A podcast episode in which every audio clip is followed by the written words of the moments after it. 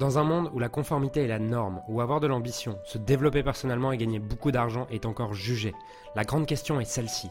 Comment des entrepreneurs et des coachs comme nous, qui transformons la vie de nos clients, qui ne peuvent pas et qui ne veulent pas choisir entre le sens et l'argent, entre l'impact et la liberté, entre la vie de nos rêves et faire une différence dans la vie de milliers de clients, comment nous pouvons amener nos entreprises à générer des millions sans y sacrifier notre authenticité, notre intégrité et ce qui est vraiment important pour nous?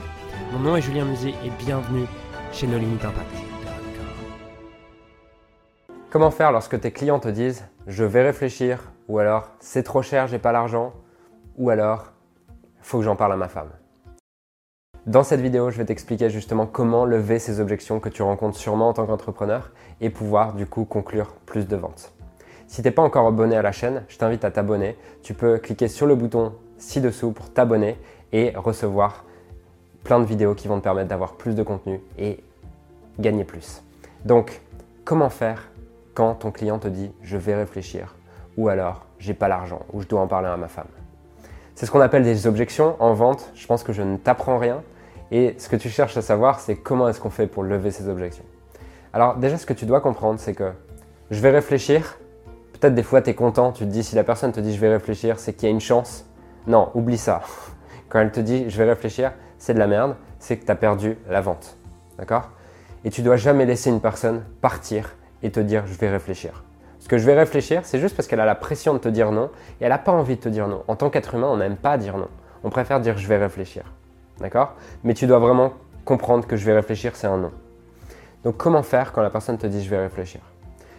Ce que tu dois comprendre, c'est que le je vais réfléchir, la plupart du temps, elle te le dit au moment des objections. Mais là où ça s'est passé, c'est durant tout l'entretien de vente. C'est avant que tu n'as pas été bon. C'est pas forcément dans les objections. Donc, si elle te dit je vais réfléchir, c'est parce que tu n'as pas construit assez la valeur de ce que tu proposes. Si tu vends un service, c'est que le problème que tu résous pour la personne n'est pas assez important pour qu'elle mette l'argent nécessaire à ton service. La vente, c'est quoi? La vente, c'est tout simplement une décision qu'une personne prend par rapport à l'achat d'un, service. Par rapport à quoi elle prend sa décision? Elle prend sa décision et elle te dit oui si pour elle, prendre ce service lui coûte moins cher que de rester dans la situation où elle en est. D'accord? Et ton rôle lorsque tu présentes tes services, lorsque tu vends quelque chose, c'est justement d'aider la personne que tu as en face de toi à se rendre compte du problème qu'elle vit actuellement et du résultat qu'elle souhaite obtenir. Si tu veux en savoir plus, j'ai une vidéo sur ma chaîne YouTube où je t'explique comment vendre en téléphone et je décris tout ça. Si on reprend, problème, résultat. Une personne va acheter à partir du moment où l'écart entre ce problème et ce résultat est plus important pour elle, dans sa perception, que la somme d'argent que tu lui demandes. Autrement dit, que le coût de rester là où elle en est est plus important que le coût d'acheter ton service. Et ton rôle, durant toute la première phase de l'entretien, c'est de l'aider à se rendre compte de ça. Donc, si elle te dit je vais réfléchir, c'est parce que tu n'as pas bâti cette valeur. Et la valeur, c'est pas toi qui l'as bâtie. La valeur, tu l'as bâtie en lui posant des questions et en l'aidant à se rendre compte de l'écart entre sa situation actuelle et la situation désirée, son problème et le résultat qu'elle veut atteindre. Et tu vas lui poser tout un tas de questions pour ça. Et donc, je veux vraiment que tu prennes le problème au bon, endroit. C'est que si tu as des je réfléchir, c'est pas parce que tu sais pas lever les objections. C'est parce que tu n'as pas été assez bon dans l'entretien de vente. Et ça, ça demande, dans l'entretien de vente, d'apprendre à poser les bonnes questions, d'apprendre à te taire. Puisque, comme je le dis dans d'autres vidéos, si tu parles plus de 20% du temps, tu es un mauvais vendeur. Ton rôle en tant que vendeur, c'est de parler moins de 20% du temps, de poser des questions, d'aider la personne à se rendre compte qu'elle a besoin de ton service, d'aider la personne à se rendre compte quelle valeur ça va avoir pour elle d'avoir ton service. Pas de lui dire, parce qu'à partir du moment où, tu lui dis, ce qui va se passer, c'est qu'elle va avoir l'impression que tu lui vends quelque chose. Les gens adorent acheter des produits, mais détestent qu'on leur vende des produits. Je répète cette phrase. Les gens adorent acheter des produits, mais détestent qu'on leur vende des produits. Et ça, justement, tu dois t'en servir. Tu dois t'en servir et la décision que les gens prennent doit venir d'eux, pas de toi. Et ça, comment on fait En posant des questions? Donc, si tu as trop de je vais réfléchir, c'est parce que tu ne sais pas bâtir la valeur de ton produit. Donc soit tu regardes les autres vidéos de ma chaîne YouTube, soit tu peux également sous cette vidéo t'inscrire. On a une formation gratuite, un webinaire dans lequel on t'explique les 5 étapes pour vendre davantage de services, vendre plus cher et attirer tes clients idéaux. Tu peux t'inscrire, c'est gratuit. Tu cliques dans la description, il y a le lien, tu rentres ton adresse email et tu auras accès à tout ça. Voilà, pour le je vais réfléchir. Maintenant, pour l'objection, je vais en parler à ma femme.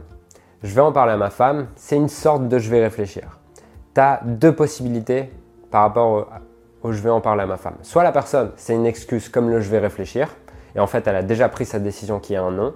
Soit la personne veut vraiment en parler à sa femme, puisque si tu as un produit que tu vends à une certaine somme d'argent, c'est une décision qui peut demander que euh, le couple soit mis au courant.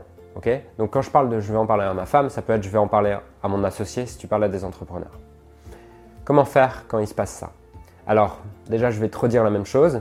Peut-être que c'est parce que tu n'as pas assez construit la valeur plus tôt dans l'entretien. C'est une possibilité. Imaginons que tu as construit assez la valeur.